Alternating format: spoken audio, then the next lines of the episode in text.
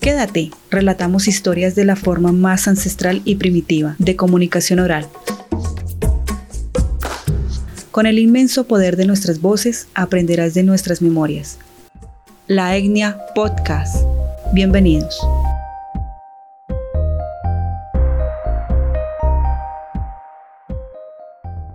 Hola a todos, les habla Carolina Abril desde la ciudad de Bogotá, Colombia.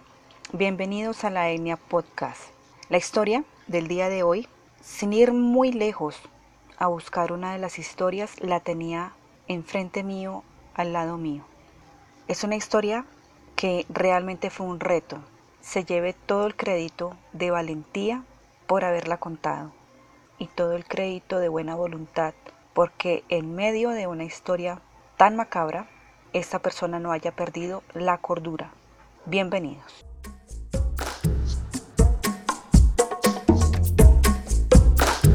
Gracias Raquel por estar en la ENIA Podcast para darnos un mensaje de valor. Gracias por estar acá.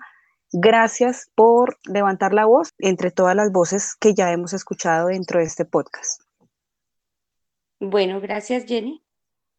Estoy honrada de participar en este emprendimiento que, que has propuesto para una comunidad bueno, Raquel, pues cuéntanos un poquito sobre ti para iniciar, para que las personas eh, vayan sabiendo quién eres, a qué te dedicas y algo que nos quieras contar adicional. Mm, bueno, pues eh, en este tiempo tengo 41 años de edad, soy madre de dos hermosos hijos, uno, un varón de 20 años y una niña de 17 años, pues 16 está por cumplir los 17. Soy profesional en salud ocupacional. Me estoy desempeñando en esta área en estos momentos. Y también fui tecnóloga en gestión ambiental, o soy tecnóloga, pues también aplico muchos de esos conocimientos en, en el empleo, en el trabajo. ¿En algún momento, algún acoso, algún abuso, en algún momento de tu vida? Sí, desafortunadamente cuando él tenía 15 años, recién cumpliendo los 15 años, conocí a una persona que se introdujo en, mi vida, en, la vida de mi familia y premeditadamente con tal de hacer, hacer daño, de causar, de causar malestar en mi vida. Resulta que yo tenía un, un amigo, muy buen amigo de la infancia, llamado Andrés, y esta persona era hermano de, Andrés. Y por una apuesta que hicieron con él, tomó la, la determinación de que iba a hacerme daño, porque si me hacía daño a mí, le hacía daño a Andrés. Entonces era como una competencia ahí de hermanos, de, de, que él le decía a Andrés, él se llamaba Javier, le decía a Andrés que, que si Andrés no era capaz de, de ser mi novio y de, de tener relaciones conmigo y de adentrarse pues como en, mi intimidad, entonces que él sí era capaz. Y le decía a Andrés que él era eh, gay, que le hacían falta pelota para poder hablar conmigo. Esta persona acababa de salir de la cárcel, era una persona completamente desconocida para mí, pero por medio de esa amistad que yo tenía con Andrés, pues fue, fue entablando también una relación conmigo hasta que definitivamente pues mm, con manipulaciones y con maquinaciones de su mente perversa, porque por sí era una mente perversa, eh, logró, logró hacerme daño y logró fastidiarme tanto la vida que me traumó solamente con la idea de competir con el hermano y de demostrarle no sé qué al hermano, eh, se empecinó en, hacerme daño a mí, que era la, mejor amiga de Andrés. Bien, eh, esta persona, Andrés, ¿aún vive? Sí, ah, Andrés sí. Ok. ¿Y Javier? Andrés, Andrés sí vive. Y Javier murió en su ley, como dice el dicho, porque Él era una persona que mantenía con malhechores y de por sí él era un malhechor.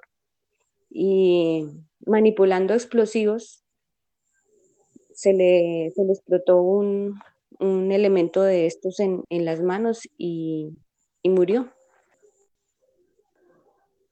Cuando hablas de que eh, de alguna manera él ya tenía premeditado hacer el daño, ¿a qué te refieres?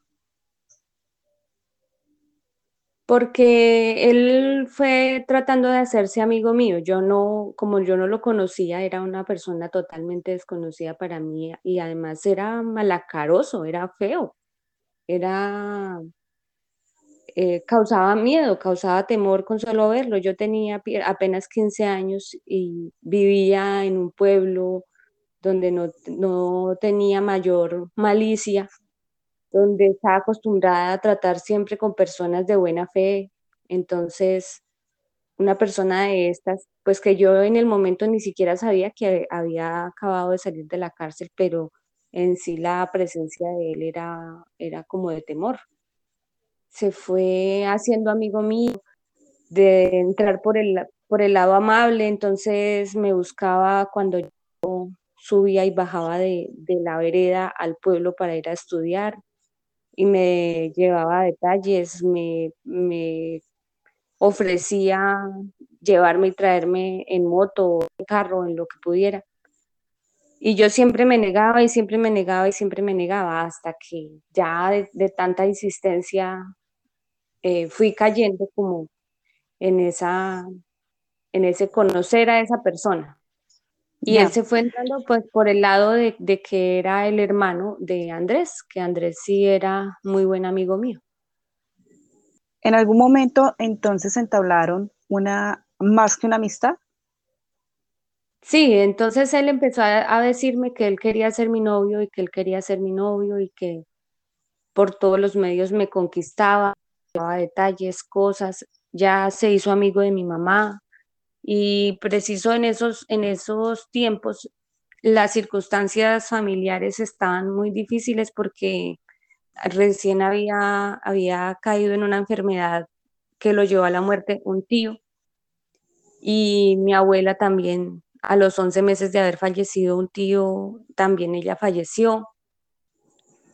Entonces las circunstancias familiares eran muy difíciles y yo permanecía mucho tiempo sola a cargo de, una de las hijas de, mi tío. Ella se llama Milena.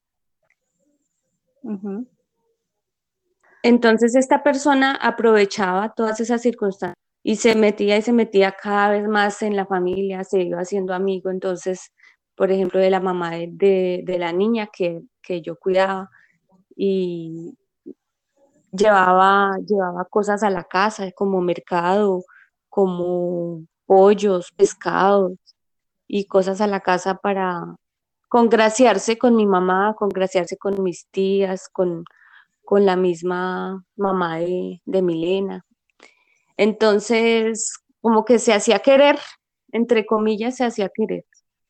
Y esta persona tenía tenía una, mujer con dos hijos y tenía mm, amantes, novias, mujeres. En cada esquina del pueblo tenía, tenía mujeres. Pero yo en mi inocencia no me enteraba de muchas cosas. Escasamente sabía lo de la mujer y los dos hijos que tenía, porque ella inclusive era amiga de mi mamá. Pero entonces, mm. como él insistía tanto en que, en que quería ser mi novio y que quería ser mi novio, y yo me negaba, siempre me negaba, entonces entró a presionar y entró a hacer manipulaciones. Y, y, una de las manipulaciones, como él bien sabía que yo quería mucho a la niña, a Milena, eh, entonces se valió de, ese amor que yo le tenía a la niña y de la confianza que él ya había logrado con la mamá de la niña. Y un buen día se la robó de la casa, se la llevó de la casa. Entró y se la llevó y, yo acababa de subir del, colegio y me tenía que hacer cargo de la niña y cuando llegué a buscarla no, no estaba. Y la abuela de la niña, que era quien la cuidaba, tiene un problema de, de habla, de comunicación Entonces eh, la encontré a ella en medio de la angustia. La mamá de, la niña no estaba, estaba en el médico tal vez. Y, la, señora me, me hacía gestos, me hacía señas de que alguien se la había llevado en una moto. Entonces ahí yo caí en cuenta y me fui a buscarla a la casa de Javier. Y resulta que efectivamente era él el que se la había llevado. Y de ahí en adelante me amenazó y me, me empezó a coaccionar a que yo tenía que ser la novia de él, porque si no, él podía hacer cualquier cosa que quisiera con la niña. Estás escuchando, La Etnia Podcast.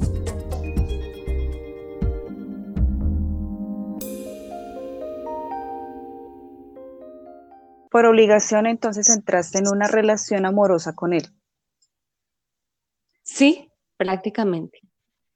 ¿Por qué no hablar? ¿Por qué, en ese momento no, no dar queja a las personas adultas que estaban alrededor y haber dicho, me están hostigando o me, están haciendo daño de alguna manera, me están obligando a estar en una relación? Porque las amenazas iban desde, desde el punto en que en que acabo de contar, de, decir que le podía hacer cualquier cosa a la niña. Mi abuela en ese momento estaba enferma, no, no había fallecido todavía, pero me manipulaba con todos, con toda la familia. Y, y era una persona que causaba precisamente mucho temor con su forma de hablar, con su forma de actuar. Era manipulador al 100%, manipulador, eh, maquinaba todos sus movimientos y, y se escuchaban siempre muchas historias de él que, efectivamente en, la cárcel estuvo porque mató a, a una persona. Entonces él se valía también de eso y decía que no había, no había purgado muchos años de cárcel porque él era pues el, el más malo del mundo. Estando ya en la relación, ¿qué viene? ¿Qué pasa? ¿Cuántos años duraste con él? ¿Cómo te trataba? Nada, eso fue una tragedia, una tragedia porque yo de todas maneras trataba de defenderme, trataba de evadirlo, pero era muy complicado. Prácticamente un, un año en, en, una lucha interminable en la que yo, yo pensaba que no iba a poder salir de eso. Ya falleció mi abuela y la crisis, la crisis como afectiva mía era, era bien, bien grave. De todas maneras, gracias a Dios, tuve muchos ángeles que me favorecieron, personas que inclusive no eran de la familia porque yo procuraba mantener al margen a la familia de todo. Y llegué pues como a, al punto de, que la familia, ni mi mamá, ni siquiera eh, se enteraron de nada. O sea, pensaban que antes era yo la que buscaba al tipo este, que era yo la que estaba enamorada de él, que era yo la que me buscaba los problemas. Y asimismo, pues mi mamá me echó la culpa, me echó la culpa de, cosas que pasaron, porque inclusive yo llegué a, pelear tan duro con él que, que, en una oportunidad me lastimó la cara, duré, duré como prácticamente un mes en la casa que no podía salir porque por un golpe que me dio en la cara. Pero siempre me abstuve y, procuré que, que nadie supiera la tragedia por la que yo estaba pasando. No se pudo, no se pudo poner ninguna demanda ni nada porque precisamente yo me negaba a todo y yo asumía, asumía la responsabilidad. Entonces, si me, mi mamá me decía, ah, es que usted es la que lo busca, entonces yo le decía que sí, que sí, que era que yo lo buscaba.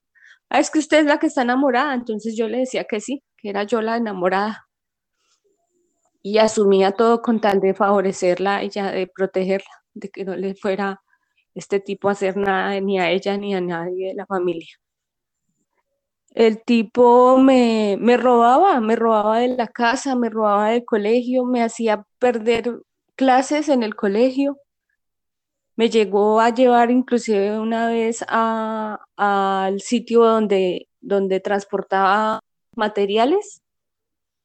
De ahí del pueblo, él, supuestamente él tenía, tenía el pueblo por cárcel, no podía salir del pueblo, pero él manejaba una volqueta y transportaba materiales. Si algún día me, me subió a las malas a la, a la volqueta y, y, alcanzó a salir conmigo del pueblo prácticamente todo el día, estuve con él en la volqueta por allá transportando materiales. Me hizo perder todo ese día de, de clase. Entonces también tenía muchos problemas en el colegio. A mí me gustaba mucho el deporte y cuando yo estaba entrenando, por ejemplo, voleibol, un día llegó y me sacó del cabello de allá de la, de la, del entrenamiento de voleibol y yo por vergüenza no volví. ¿El profesor decía algo o la profesora? Claro que sí, en alguna oportunidad una profesora inclusive se acercó a la casa porque mi mamá ya no quería volver al colegio porque yo tuve bastantes problemas en el colegio.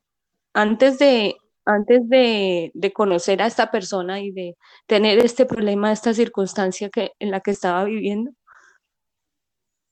eh, yo tenía bastantes llamados de atención en el colegio. Inclusive llegué a tener matrícula condicional y muchas cosas, problemas en el colegio porque yo era muy indisciplinada. Entonces hacían ir a mi mamá cada rato y ya para ese tiempo mi mamá había dicho que, ella no iba a volver a atender ningún llamado del colegio y que si me echaban del colegio y que no, podía, no, no me dejaran estudiar, pues que era yo quien tenía que asumir. Entonces, en el colegio sí, varias, varias personas y profesores se dieron cuenta de eso y la llamaban a ella, pero ella no iba. Entonces una profesora tomó la decisión de ir a la casa para comentarle la, situación casualmente de ese día que yo fallé al colegio y que no pude llevar ninguna excusa ni nada. Pero la profesora se enteró de que yo no había ido al colegio porque me había ido en la volqueta. No sabía para dónde ni nada, pero que yo me había ido en la volqueta con este tipo. Y, y estuvo en la casa y mi mamá la insultó mi mamá no se dejó hablar, no le dejó expresar nada de lo que la profesora le iba a decir. La profesora se llama Teresa. Y, finalmente no, no, eh, no pasó, no pasó ver cosas con esa inasistencia mía y eh, con esa alerta. Inclusive habían personas vecinas que se daban cuenta de muchas peleas y discusiones que yo tenía con este tipo por la carretera y había una señora que se llamaba Custodia, que trazaba en un caballo diario por la, por la vereda, de la vereda del pueblo, y ella tenía como los mismos horarios míos, cuando yo salía para el colegio o cuando salía del colegio para la casa. Ella casi siempre nos veíamos y no, no tardó en darse cuenta de, las, de las luchas que yo tenía en ese, en ese diario transitar por la carretera y que tenía que cruzarme por la casa del, del tipo. Y ella inclusive se enfrentó un día a él y él la tumbó del caballo. Unimos voces para darte sentido. La Etnia Podcast.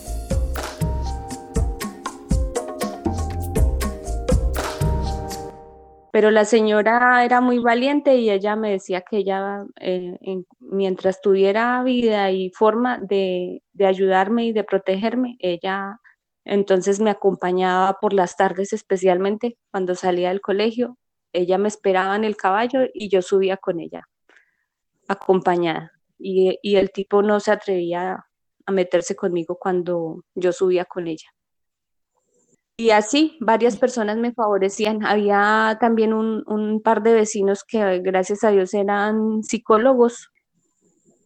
La esposa, de, la esposa de esa pareja era psicóloga y el señor estaba estudiando. Y, ellos se dieron cuenta de, mi situación difícil que estaba viviendo y, se acercaron a mi mamá y le dijeron que si permitían que yo fuera a hablar con ellos. Y sí, hablé con ellos, cosas que no podía hablar con mi mamá ni con nadie, yo hablaba con ellos y ellos me, me ayudaron, me hicieron muchas terapias y muchas cosas porque yo inclusive llegué a, a pensar en a pensar en soluciones drásticas. Yo llegaba, llegué, a pensar en, en, acabar con mi vida porque no, no aguantaba. Pero gracias a ellos logré superar muchas cosas. Fueron ángeles que se presentaron en mi vida me favorecieron y me dieron herramientas y valor para las circunstancias en que me encontraba. Anteriormente nos habías hablado de, una carencia afectiva y que por todo ello de pronto habías tomado la decisión, ya hubiera sido buena o mala, pero fue la decisión que tomaste en el momento. ¿A qué te referías con esa carencia afectiva, de afecto? Si prácticamente eh, dentro de la historia nos cuentas que estabas en un entorno muy familiar. Sí, pero por las circunstancias de salud de mi tío y de mi abuela, entonces mi mamá permanecía muy pendiente de ellos y yo permanecía sola, sin nadie que estuviera pendiente realmente de, de lo que me pasaba o de con quién me relacionaba. Em, yo soy única y mi papá murió cuando tenía tres años. Entonces, no, no he tenido una figura paterna o alguien que, mm, digamos que en algún sentido eh, tuviera una figura de autoridad frente a las personas que le pretenden hacer daño a uno. Porque los, papás, los papás, eh, por más que de pronto estén alejados de, de sus hijos, que no vivan con ellos o lo que sea, pero si existe un papá, las personas que le quieren hacer daño a esos hijos se abstienen o tienen por lo menos una barrera. Pero como yo era sola, como no tenía un papá, mis abuelos de todas maneras ya, eh, mi abuela estaba muy enferma, mi abuelito también estaba ya, ya de avanzada edad, entonces eran indefensos frente a este tipo y a esta persona que era que era maquiavélica. Entonces yo, yo quería protegerlos a todos y, no, tenía ninguna, ninguna protección o ningún resguardo. Y también la, la parte emocional mía, la parte de madurez de pronto mental o lo que fuera, no era la mejor, precisamente por, esa, por esas falencias de, de la figura paterna. Entonces, prácticamente como que me di al dolor, me, di al dolor, me entregué en ese momento ya a, la resignación de que, de que eso era lo que me tocaba vivir, que no, no tenía yo ninguna otra forma de, de sobrevivir más que enfrentando la situación y, y viviéndola. No tenía otra forma luché bastante, eh, siempre traté de defenderme en la medida de lo posible, no, no aceptaba las cosas. Pero, ah, pero hay, no sé, una, una situación que, que las personas que somos víctimas sufrimos en la mente y desafortunadamente empieza, empieza uno entonces a, realmente enamorarse de esas personas que le hacen daño a uno. Algún psicólogo de los con, los que he hablado me dijo que esto era, esto se llamaba el síndrome de Estocolmo, que es cuando la, víctima se enamora de su victimario o, siente algún afecto por su victimario eh, con tal de sobrevivir a la situación que está pasando. Y esto me pasó a mí. En la defensa mía duró un año prácticamente. Y después de ya estaba, estaba en, metida en esa situación del, síndrome de Estocolmo, de que, de que entonces ya yo procuraba llevar las cosas en buenos términos, no quería pelear más, no quería mm, llevarle la contraria a, esta persona con tal de que las cosas no fueran tan difíciles para mí, de que no, no fuera agresivo, de que... Y entonces ya yo manejaba las cosas como en otros términos. Pero afortunadamente con el apoyo de estas personas fui aprendiendo cómo manejar, manejar situaciones y cómo manipularlo también a él, cómo manipularle la mente, cómo, llegar a, darle los mensajes como se los tenía que dar, de que me dejara en paz y con tal de que ya no me, no me, no me molestara más la vida. Y lo logré tercer año prácticamente ya él no, no se metía conmigo, no, antes, antes me colaboraba, inclusive me, colaboró para, para llegar a estudiar, hice, hice un curso que él, él me pagó, entre comillas, un curso de computación. Y, entonces eh, ya ese, ese último año él me pedía perdón, me, decía que ya que no se iba a meter más conmigo, que, íbamos a ser solamente amigos, que todo eso y, así, así fue como ya superándose las situaciones hasta que terminé el colegio. Gracias a Dios terminé el colegio y me fui para Bogotá, salí del, del pueblo y, y me alejé de esa persona. Fuera del acoso, de que la te perseguía, de que te obligaba a estar en días que eran necesarios estar en el colegio y demás. ¿U otro tipo de acoso, un acoso sexual? Claro, todas las manipulaciones que él hacía conmigo era precisamente para poder acceder conmigo a tener relaciones sexuales. En este punto, ¿tu mamá ya sabe lo que realmente pasó? Pues yo lo he comentado, como, como lo menciono, con psicólogos, con personas, con la familia, no, porque desde un principio cuando se empieza a, decir mentiras, entonces esa bola de nieve se va creciendo y ya no la puedes detener. Y, y, todo el proceso con esta persona fue de mentiras. Y yo tenía que decirle mentiras a toda la familia empezando por mi mamá y pasando hasta, hasta la, familia más, más lejana. Entonces, yo creo que mi mamá está convencida de que yo estuve enamorada de él, pero ojalá, ojalá que en algún momento lo sepa y entienda de que no sea así. Y, yo llegué a echarle la culpa a ella, a culpar, porque uno busca culpables, busca culpables de su situación en todas partes y, se echa la culpa a uno mismo, pero lo peor es eso, echarse la culpa a uno mismo.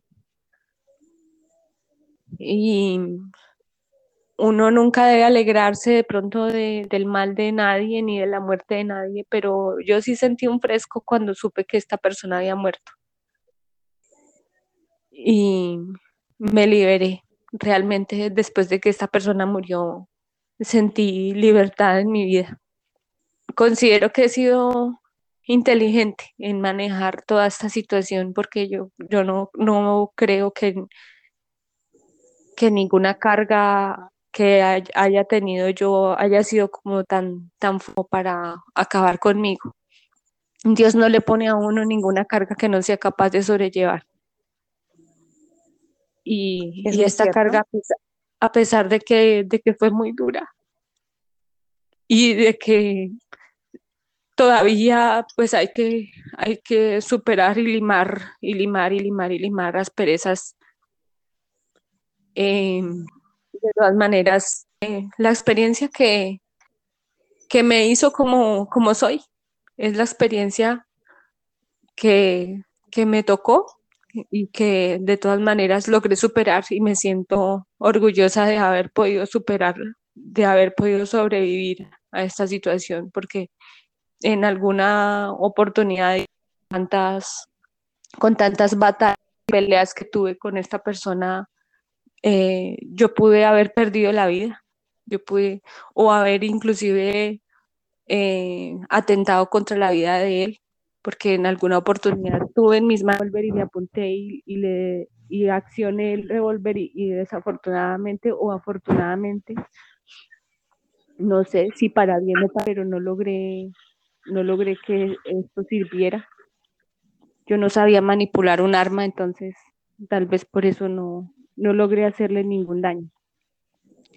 Y y estuvo bien porque de pronto estaría yo en la cárcel o hubiera pasado por, por alguna cárcel o muchas cosas hubieran podido suceder.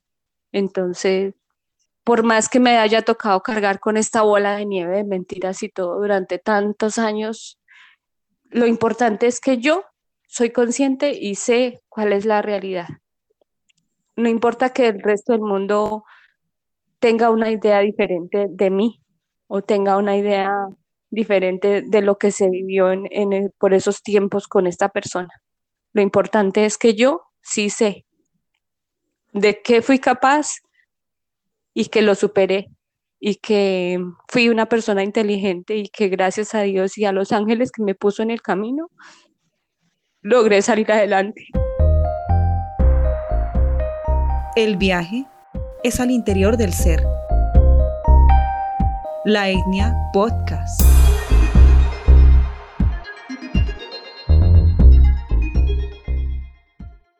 Dos preguntas. Andrés, la primera persona que nos has comentado al principio, ¿él supo de toda esta historia tan macabra? Y la segunda pregunta es, ¿por qué tener la valentía de contarlo a un público? ¿Por qué a un podcast? Andrés, eh, sí, él precisamente cuando el hermano lo, también lo manipulaba y lo amenazaba y todo, eh, procuraba protegerme, procuraba ayudarme, pero se le salía de las manos, no podía. Si él hubiera querido hacer algo más, de pronto hubiera podido, pero habría sido enfrentarse con el hermano. Y quién sabe qué tragedias hubieran podido pasar. Entonces, sí, él sabía y estaba muy, muy acongojado y, muy arrepentido, que inclusive varias oportunidades eh, tuvo para pedirme perdón y me pedía siempre perdón, que él hubiera preferido nunca haber sido mi amigo con tal de que el hermano no me hubiera hecho tanto daño. Inclusive cuando, cuando la persona estuvo cuando Javier estuvo en el hospital, porque él estuvo en el hospital unos días después de, ese, de esa explosión que tuvo. Eh, Andrés, Andrés eh, era el que me comunicaba de que de qué estado tenía y de que y de que el, eh, Javier me pedía que fuera para pedirme perdón porque él sabía que se iba a morir y que necesitaba pedirme perdón, pero yo nunca fui porque yo tenía rencor, tenía mucho rencor. Y en ese momento que se desencadenaron esas cosas y que él estaba hospitalizado, mis sentimientos eran muy cruzados. Yo no sabía si alegrarme o, o sentir tristeza y finalmente la decisión mía fue no perdonarlo, no ir, no hablar, no verlo. Y como les digo, sentí un fresco pero Andrés siempre estuvo enterado y Andrés a la distancia me, apoyaba, me apoyaba y, y yo sentía de todas maneras que, que no era culpa de él y así se lo he expresado siempre, que no, nunca las cosas que sucedieron fueron culpa de él. Y la otra pregunta de por qué publicarlo es porque ya he, venido dando pasos y todas las veces que se cuenta la historia se superan. Es como cuando se lee y se relee un libro. varias veces, todas las veces encuentras algo diferente.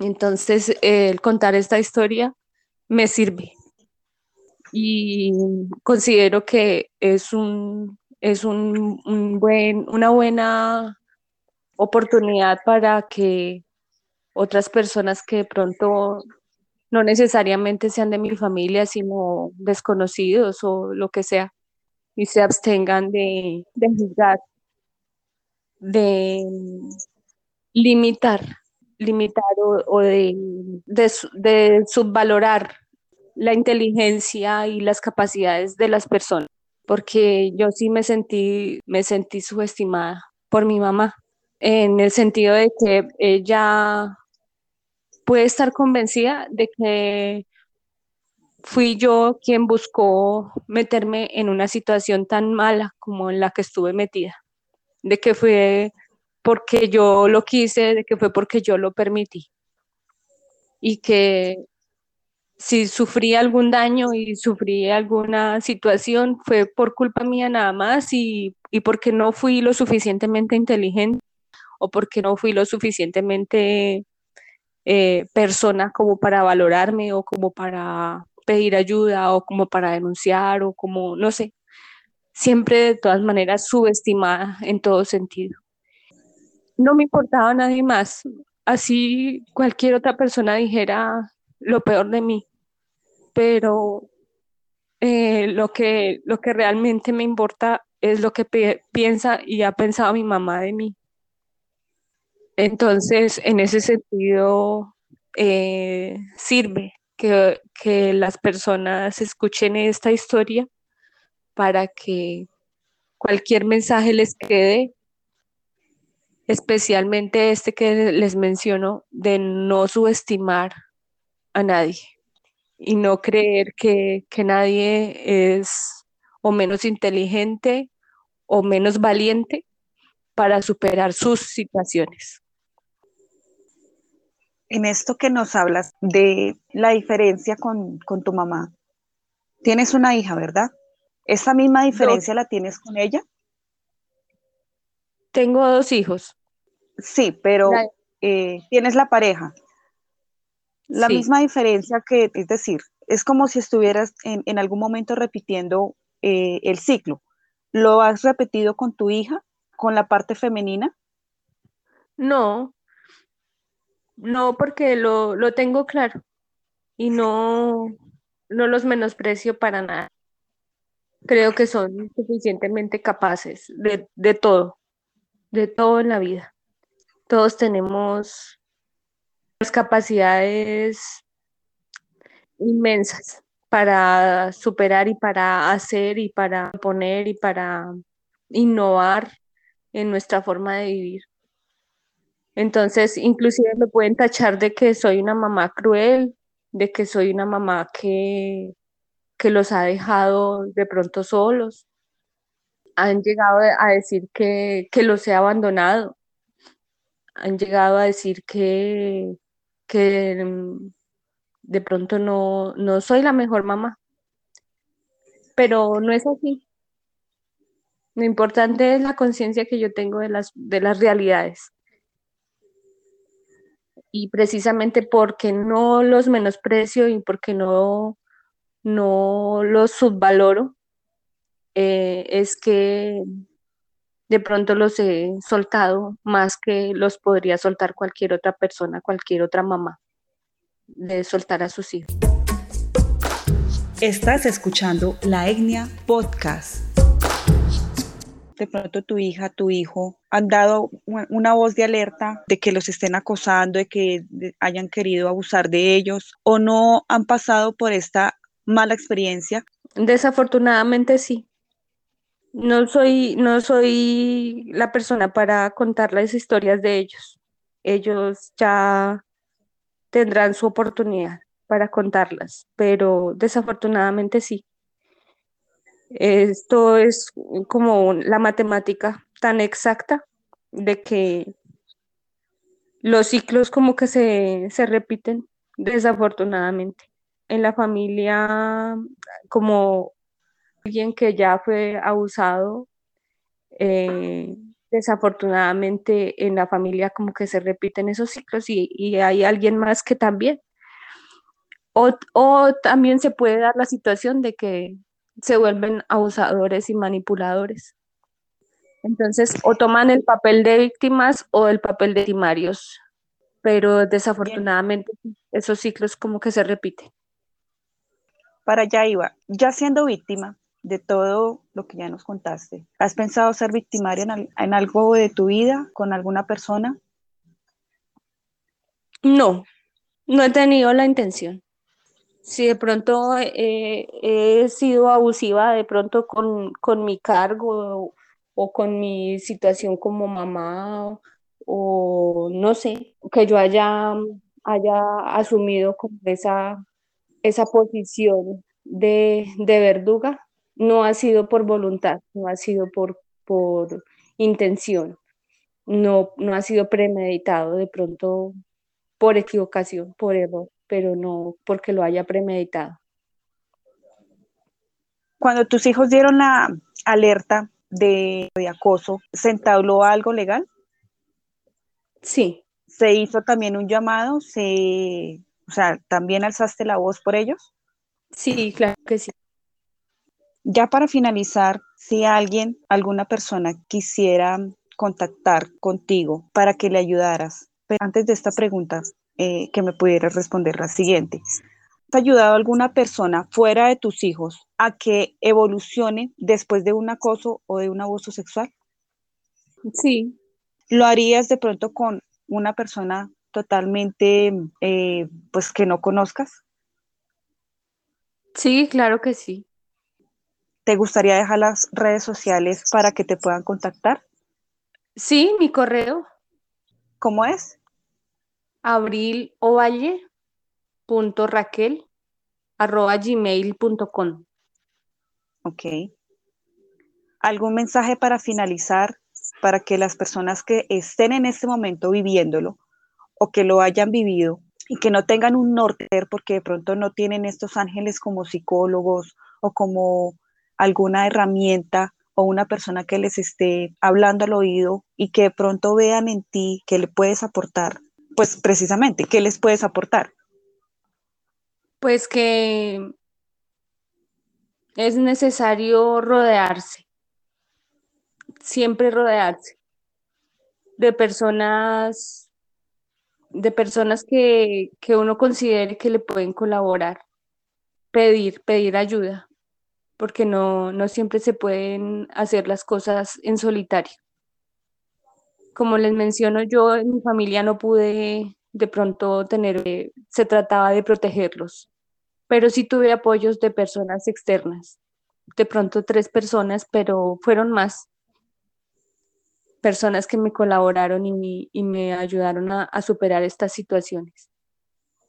Entonces, siempre, siempre tratar de rodearse de, de, de las personas que consideremos que nos pueden ayudar, absorber mm, los mejores consejos, aplicarlos y, no negarse, no negarse a, la, a lo vulnerables que podemos ser en, algún momento de nuestras vidas.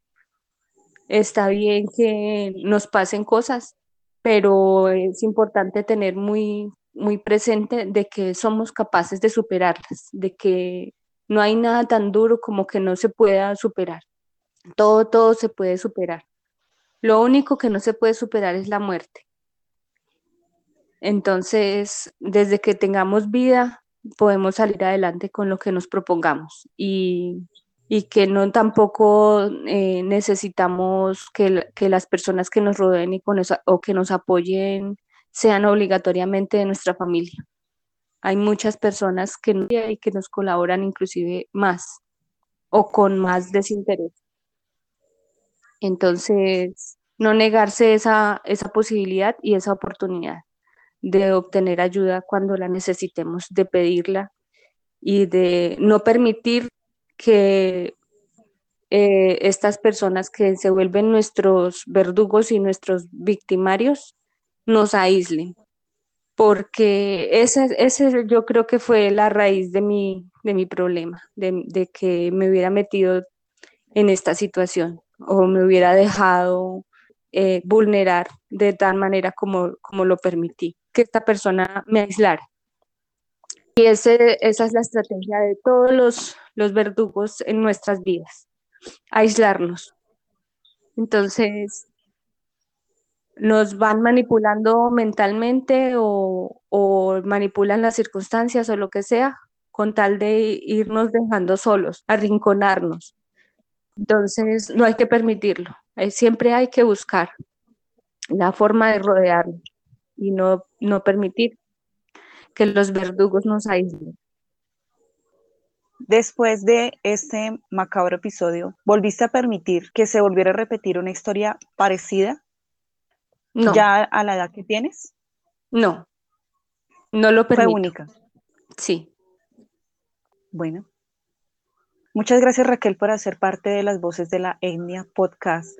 Gracias por contarnos tu historia, gracias por estar aquí y permitirnos conocer una historia pasada por lágrimas, pero que de alguna manera deja un mensaje. Una última eh, cuestión.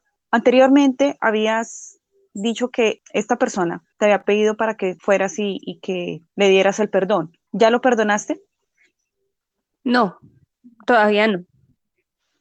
Todos los días hago un proceso para perdonar y para perdonarme, porque uno se echa la culpa. Entonces, cuando se me pasan por la mente recuerdos y cosas, eh, siempre hago ese, ese ejercicio de, de perdonarme primero y perdonarlo a él, pero eso todavía no puedo decir que sí, que lo perdone, no, todavía no. Yo creo que es evidente, hay muchas, muchas frases y, muchos tonos en mi voz que dejan ver que todavía no he perdonado completamente a esta persona. Una de las ventajas que tiene esta historia es que, a diferencia de las demás, es una historia que no ha sanado, es una historia que está en su, en su pleno florecimiento para esa sanación, pues es diferente por eso y es una de las ventajas, porque las personas creen que las que hablan es porque ya sanaron y normalmente pues no. Acá hay, una historia y hay una persona que está diciendo no he sanado y no he perdonado y estoy en el proceso. Entonces esa es la ventaja y agradezco que hayas tenido el valor de contarla. Sí, muchas gracias por, la, por el espacio, por haberme permitido este diálogo muy seguramente mm, puede ayudar a superar a, otras personas situaciones o inclusive a tener alertas tempranas para que no caigan en situaciones como estas. Gracias Raquel. Nuevamente muchísimas gracias. Bueno, a ti. Recuerde seguirnos en nuestras redes sociales en Facebook, en Instagram, como La Etnia Podcast, TikTok y YouTube. Nos veremos en un siguiente episodio. La Etnia Podcast suma experiencias a través de narrativas inclusivas, sin etiqueta, sujetas al impacto individual y con la creencia que al aportar valor hacia el desarrollo, cualquier crisis tratada de la forma colaborativa pueda dejar una huella de impacto en la sociedad.